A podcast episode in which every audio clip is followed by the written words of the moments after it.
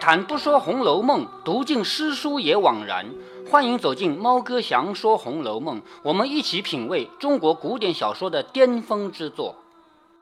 好，我们继续读二十六回啊。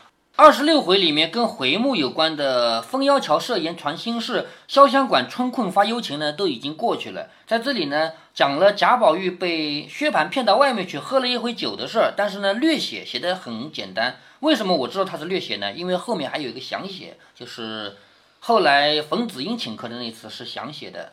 这回写到宝玉回至园中，袭人正记挂着，他去见贾政，不知是福是祸。就是出去的时候是为了见贾政走的呀，像袭人这样的人根本就出不去，不可能知道外面的事嘛，所以他也不知道究竟是福是祸。只见宝玉醉醺醺的回来了啊，怎么回事啊？见老八就喝醉了回来了，是不是啊？问原因，宝玉一一向他说了。袭人说：“人家牵肠挂肚的等着你，却高乐去，到底打发个人来捎个信儿啊？就是你好了，你喝酒去了，你打发个人说一声，让我们别担心你，是不是？” 宝玉说。我何尝不要送信儿？只因冯师兄来了，就魂忘了。就是冯子英来了以后，一下子就把这个事儿给忘了。像贾宝玉这样的富家子弟啊，其实有些事儿他也真想不到。就他出去以后，家里的这些丫鬟为他担心，他未必会想得到嘛。前面我们说过，他约贾云来，结果贾云到了，真找他几回了，他一回都没在，是不是啊？所以很多事情他不一定会想到。正说着，只见宝钗走进来，笑着说：“骗了我们新鲜东西了。”宝钗是知道的，因为薛蟠收到的那么大的藕啊，那么大的西瓜啊，不光薛蟠自己有，他会分点给他自己妈妈和妹妹，是不是啊？所以宝钗知道贾宝玉这回吃的就是他的东西，所以偏了我们的新鲜东西了，偏了就是吃了吃了我们家的新鲜东西了。宝玉笑着说：“姐姐家的东西自然先偏了我们，就是你家有好东西，当然先给我吃了，是不是？”宝钗摇头笑道。昨儿哥哥倒特特的请我吃，我不吃，叫他留着送人请人吧。我知道我的命小福薄，不配吃那个。薛宝钗都会说话啊。他说我哥哥是要我吃的，我没吃。我们不吃的原因是什么？我的命小，我的福气薄，我不配吃那么好的东西，只有你才配，是不是这个意思啊？因为贾宝玉吃到了吗？是吧？所以薛宝钗这个人说话，处处都是站在别人的角度说别人喜欢听的话嘛。说着，丫鬟倒了茶来，吃茶说闲话不在话下。接下来呢，要写林黛玉了。却说那林黛玉听见贾政叫了宝玉去，她担心的吧？因为贾宝玉被贾政叫出去，就没什么好说，是不是？她担心的，一日不回来，心中也替他忧虑。一日啊？对呀，一整天了嘛，在外面，一日不回来，心中也替他忧虑。至晚饭后，是什么时间去的？去没写什么时候，估计是上午吧，因为他在外面吃饭的嘛。至晚饭后，闻见宝玉回来了，就是到了吃晚饭以后才听说宝玉回来了，心中想着要找他问问怎么样了。就是被他爸爸叫去一整天，那还得了，是不是啊？赶紧来问问他怎么样了。一步一步行来，只见宝钗进宝玉的院内去了，自己也便随后进来。刚到了沁芳桥，见各色的水禽，水禽什么？就是水鸟、禽类。比如说我们家的鸡就是禽类，但是鸡不是水禽，是不是？鸭子是水禽，知道了吧？见各色的水禽都在池中浴水，也认不出名色来，但是一个个文采炫耀，好看异常，因而站住了看了一会儿，再往怡红院来。我们发现他没有直接去怡红院，他在这看看水禽，为什么？为什么要错开晚一点？前面提到他刚看到薛宝钗进去了嘛，是不是啊？嗯，其实是他不太想跟薛宝钗同时进去。知道吗？所以既然他眼看着薛宝钗进去了，所以他干脆就错开时间，他去看看那些鸟，然后再来看一回，再往怡红院来。只见园门关着，黛玉便以手叩门，因为他错开时间了嘛，所以他去的时候园门已经关起来了，里面有人把门一关，他就用手叩门。所谓叩门就是敲门。谁知晴雯和碧痕两个人吵了嘴，这个细节我前面跟你提到过啊，有两个人吵嘴不给他开门，是不是啊？黛玉葬花吗？嗯，对，马上要葬花了啊！谁知晴雯和碧痕两个人吵了嘴，没好气。忽见宝钗来了，那晴雯就把气移到宝钗身上。晴雯这个人，你知道她的个性的，是不是啊？她是和袭人截然相反的嘛，那种的。我们正好吵了嘴，宝钗截然相反。哎，对，所以她正好在。但是宝钗是主人啊，所以她也不会直接骂宝钗呀，对吧？她只是有气嘛。他正好心里有气的时候，宝钗来了嘛，于是晴雯就把气移到宝钗身上，正在院里抱怨着说：“有事没事跑来坐着，叫我们三更半夜的也不得睡觉。”也就是说，你们客人来了，他他是不是以为是宝钗？不是，宝钗已经进来了。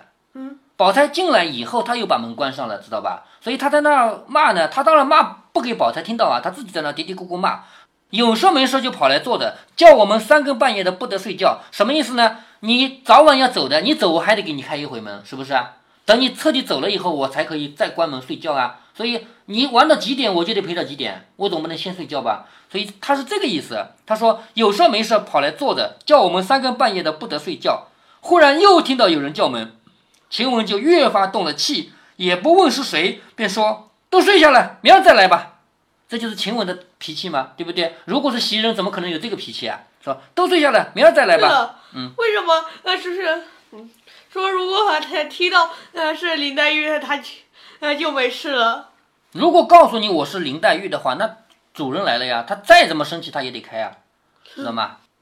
林黛玉素来知道丫头们性情，她们彼此玩惯了，恐怕院内的丫头没听真是她的声音，只当是别的丫头们来了，所以不开门。因为这是晚上嘛，很晚了嘛。如果是其他屋里的丫头来的话，她可以说明天再来吧，是可以这么说的，对不对？她没想到是林黛玉嘛。那林黛玉知道她肯定没听出我的声音来，于是又高声的说：“是我还不开门吗？就是我这样说，你总该开门了吧？是我还不开门吗？”可是晴雯偏偏还没听出来，便使着性子说：“凭你是谁，二爷吩咐的，一概不许放人进来呢。”林黛玉听了，不觉气正在门外，就气得愣在门外了。她说：“管你是谁呢？二爷吩咐过的，一概不许放人进来。”这事正好戳中了林黛玉的痛点。林黛玉这个时候，我们前面一再的分析过，她的内心有一个结，就是她担心的是金玉良缘，是不是啊？现在宝钗明明进去了。把门关起来，不准任何人进去，那还得了？那就说明贾宝玉、林黛、贾宝玉和宝薛宝钗两个人就是金玉良缘一对吗？不让别人进去打扰吗？对不对？这正是他内心的结最伤心的一点，所以他就气得愣在外面。待要高声问他，斗起气来，自己又回思了一番，就是想要问呢，又没问，又气起来了。自己在那想什么？虽说是母舅家和自己家一样，到底是客边。就说起来啊，舅舅家跟自己家一样，但毕竟这是客人家嘛。如今父母双亡，无依无靠，现在是在家依稀啊，依是依靠，稀呢就鸟宿在树上那叫稀，对吧？息栖息之地嘛。如今父母双亡，无依无靠，就没有人是我的亲人了，没有人来替我说说什么话，做什么事了。我无依无靠，是在他们家依靠着。如今认真淘气，也觉没趣。所谓的淘气是什么？就是怄气。如果我非要为这个事情怄气的话，有什么意思呢？又没有人帮我，是不是啊？一面想，一面又滚下泪来。正在回去也不是，站着也不是，没一个主意的时候，只听里面一阵笑语之声。细细一听，原来是宝玉和宝钗。他最伤心的时候，居然听到宝玉和宝钗在里面说说笑笑。那这个是对他的内心是很大的打击，是不是啊？他本来就在吃醋啊，本来就担心金玉良缘啊。他再伤心啊！可是贾宝玉和薛宝钗两人在里面说说笑笑，是听到笑语之声的。林黛玉心中一发动了气，左思右想，忽然想起了早起的事来。毕竟是宝玉恼我，不要告他的缘故啊！什么意思呢？就是早上他不是说了一句《西厢记》里的词吗？就对吧？说了一句词以后，贾宝玉也说了一句《西厢记》里的词，然后说：“哦，你拿我开心啊！我去告诉人去，是不是啊？”贾宝玉让薛宝钗进去，然后把门一关，不让任何人进去，那是不是因为生这个气呢？是不是因为我说过我要去告诉人呢？是吧？他说必定是宝玉恼我要告他的缘故，但是我何尝真告你了？我不过说说而已嘛，我哪里真的告你了？是吗？你也打听打听，就恼我到这步田地，你今儿不叫我进来。难道明儿就不见面了？好，这个不叫我进来，我不解释了啊，古汉语啊 啊！你既然不叫我进来，难道明儿就不见面了？越想越伤感起来，也不顾苍苔露冷，那个台阶上面。那个石头上面长满了苔藓，苔藓见过的是吧？那上面还下的露水嘛，也不顾那个冷，花尽风寒，花的那个杆儿啊，在风中吹的冷，独立墙角边的花荫之下，悲悲戚戚呜咽起来，就在那儿就哭起来了，直接在这个旁边的花下面就哭下来了。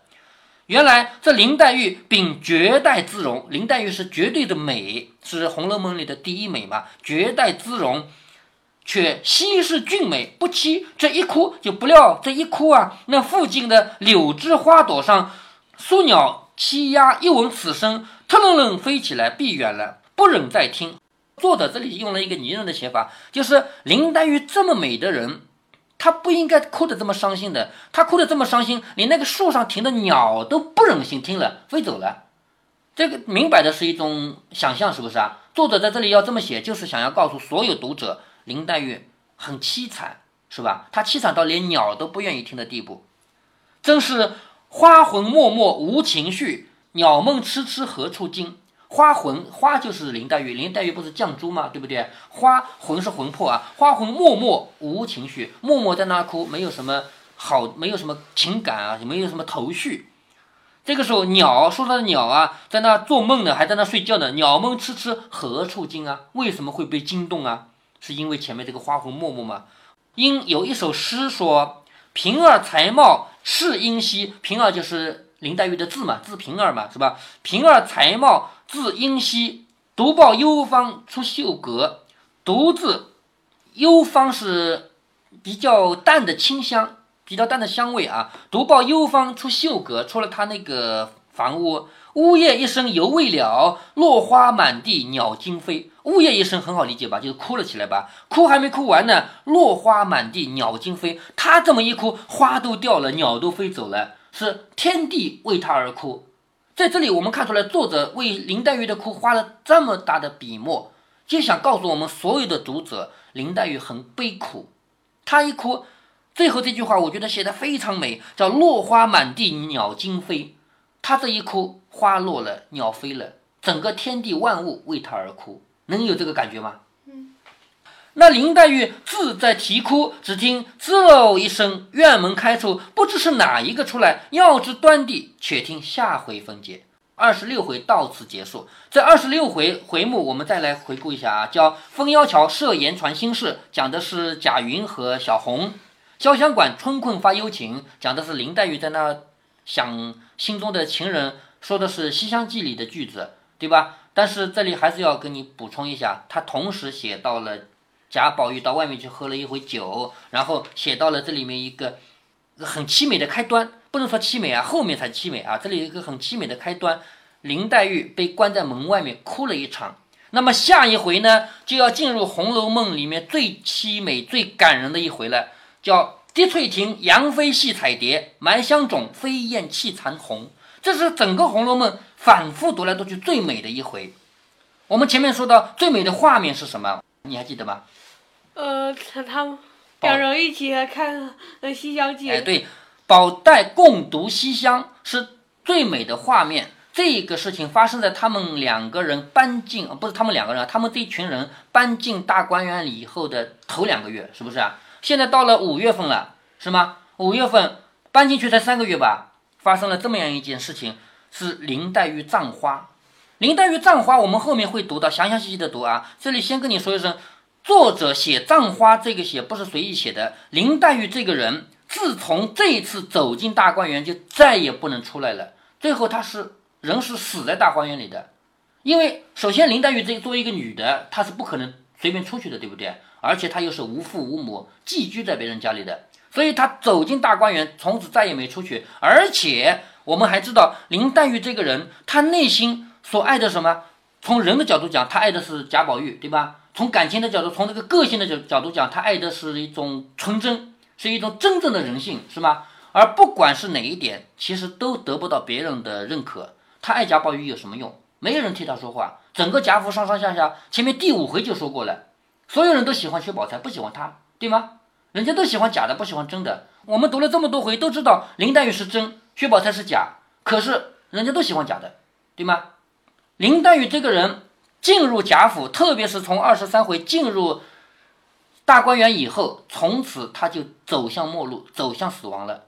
他的生命就在这里就可以算终结了。所以林黛玉葬花，我们看她的比喻意义是埋葬了自己。林黛玉虽然说表面上是把一些花给埋在地里，其实埋葬了她自己。从那以后，她就真的生命就等于不存在了。虽然他还是活的。但是等于不存在，他已经不可能再有幸福，不可能有美好的未来了。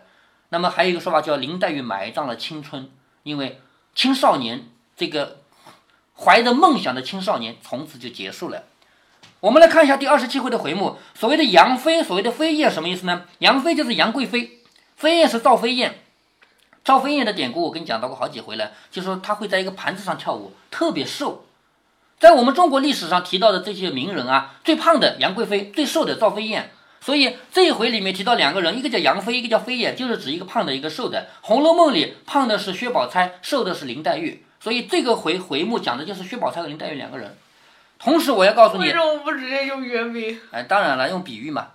同时我要告诉你啊，我刚才说第二十七回是最凄美的一回，是不是啊？但是我还要告诉你，二十七回是最惊人的一回，最惊心动魄、吓出冷汗的一回。前面读了这么多《红楼梦》，我一直在告诉你，薛宝钗这个人假，薛宝钗这个人会伪装。但是你到现在为止，你还没抓到他的真正的证据，他究竟伪装什么了？你告诉我，抓不到是不是？好像没什么事吧，是吧？第二十七回要告诉你一件，薛宝钗在零点一秒钟时间之内就能迅速想到一个嫁祸于人的方式。本来事情对他不利的，就在那个零点一秒钟时间，一下子就想了一个办法出来，用一句话，简单的一句话，几个字，就把对他不利的事情全部推掉，让另外一个人陷入绝境。这就是他嫁祸于人。所以第二十七回这一回对比，我们就看出来了。第二十七回写的薛宝钗是什么人啊？是这个人。我们可以说他坏吧，但是他也不一定能用坏这个词啊。就这个人太假了，而且这个人呢，就是我们刚我刚才说到他嫁祸于人，是不是啊？就是很假，很伪，善于伪装，很善于对用用各种方法做出对自己有利的事儿，而不管别人的死活，不管别人是否能够有什么好的结果。同时，在这一回里面，我们看林黛玉这个人埋葬了自己的青春，所以一对比，我们就立刻就发现林黛玉是一个完完全全是真，薛宝钗完完全全是一个假，是吧？我们先来读一下第二十七回的开头啊，其实就是二十六回的结尾。话说林黛玉正在那悲泣，正在那痛哭呢，啊。这说。他胖的是薛宝钗，瘦的是林黛玉。但之前呃写人的外貌时为什么没提到？前面没提他的有多胖，但确实他胖一点啊。后面还有对话，直接说他胖的也有啊。薛宝钗确实要胖一点。话说林黛玉正自悲泣，就正在那哭呢。忽听院门响，只见宝钗出来了。院子门一响，薛宝钗出来了，宝玉、袭人一群人送了出来。你看，薛宝钗离开这个院子的时候，宝玉和袭人一群人送出来了。等要上去问宝玉，又恐当着众人问羞了宝玉，不便。你看啊，林黛玉这个人还是比较内心还是比较向着宝玉的。如果我现在就去问宝玉，为什么你不让我进去啊？为什么你跟丫鬟说不放任何人进来啊？也可以问的吧。但是这样一问的话，那。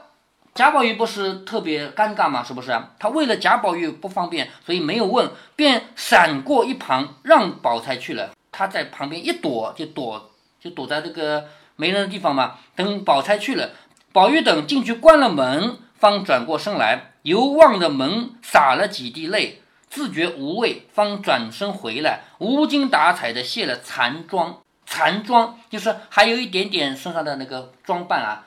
这个“残”这个字用的很好，因为他现在确实心心里也很难过嘛，是不是啊？无精打采的卸了残妆。紫鹃、雪雁素日知道林黛玉的性情，她无事呢就闲坐，不是愁眉就是长叹，却好端端的不知道为什么常常在那流泪，所以也不问。就紫鹃、雪雁如果问一声你干嘛哭了，那可能也会知道原因。可是习惯了嘛，她不是经常那样嘛，是吧？就不问了。先有时还劝解，怕他想念父母，想念家乡，受了委屈，只得用别的话来劝。谁知后来这一年一月的，常常这样，把这个样儿就看惯了，也就不理论了，所以也没人理，由他去梦做，只管睡觉去了。那林黛玉倚着床栏杆，双手抱着膝。你想象一个每个画面啊，他靠着床栏杆，因为咱们现在床没有栏杆啊，以前的床不是边上有架子有栏杆的吗？他靠着床栏杆，双手抱着膝盖，也就是用这种姿势坐的，眼睛含着泪，好似木雕泥塑的一般，一直坐到二更多天方才睡，一宿无话。第二天就要葬花了。好，我们休息一下，再来读这个后面最凄美的故事。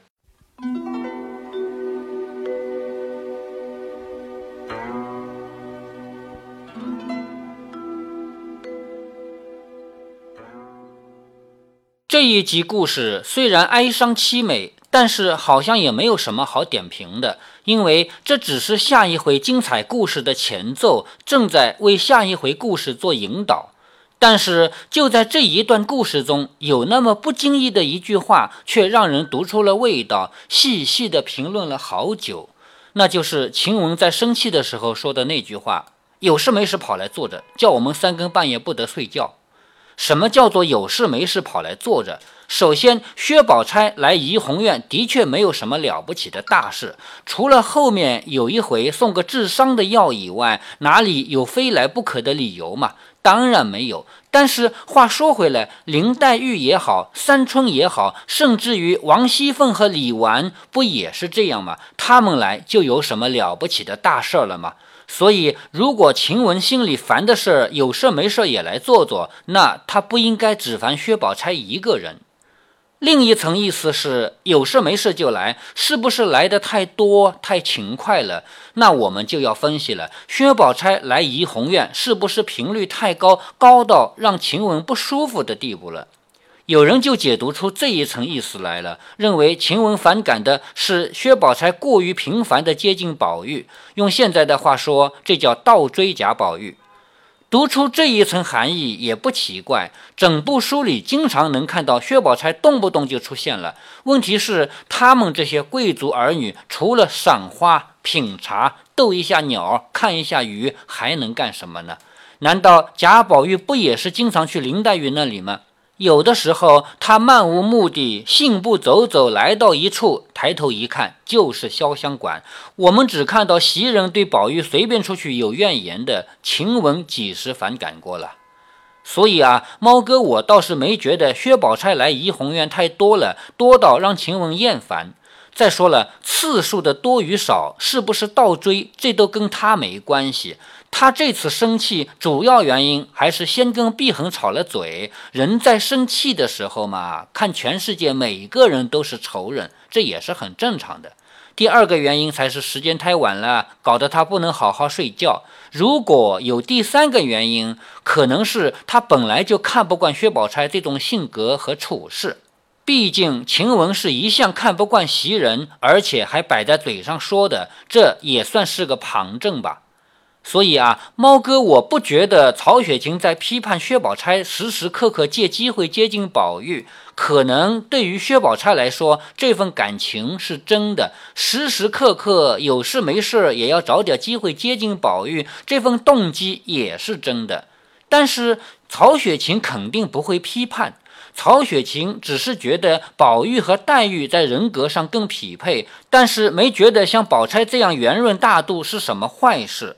而且，不管是男追女还是女追男，在曹雪芹眼里都是正常的、平等的，犯不着借晴雯的嘴来批判。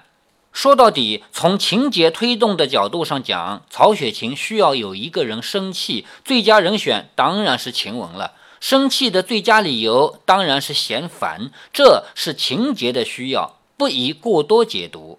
如果像某些专家那样，在这里也能解读出什么薛宝钗动不动就来追贾宝玉，薛宝钗倒追贾宝玉，薛宝钗追贾宝玉太多了，薛宝钗就是想要稳住金玉良缘，所以时时刻刻跑来刷存在感。你如果这样解读呢，我觉得跟刘心武把秦可卿解读成公主有相似之处了，过度了。如果您觉得猫哥的读书分享有益有趣，欢迎您点击订阅，这样您将在第一时间收到猫哥的更新提醒。如果您有什么要对猫哥说的，不管是赞还是批评，不管是提建议还是唠唠嗑，欢迎您在节目下方留言。您也可以加猫哥的公众号，四个字“猫哥在线”。您还可以加入猫哥的听友群中，微信群呢用语音节目没有办法说清，还是 QQ 群方便，群号为八四九九六六八九九。不管加入 QQ 群，还是微信群，还是在节目下留言，还是在公众号留言，您都可以围绕着书中的智慧和读书的乐趣畅所欲言。好，再见。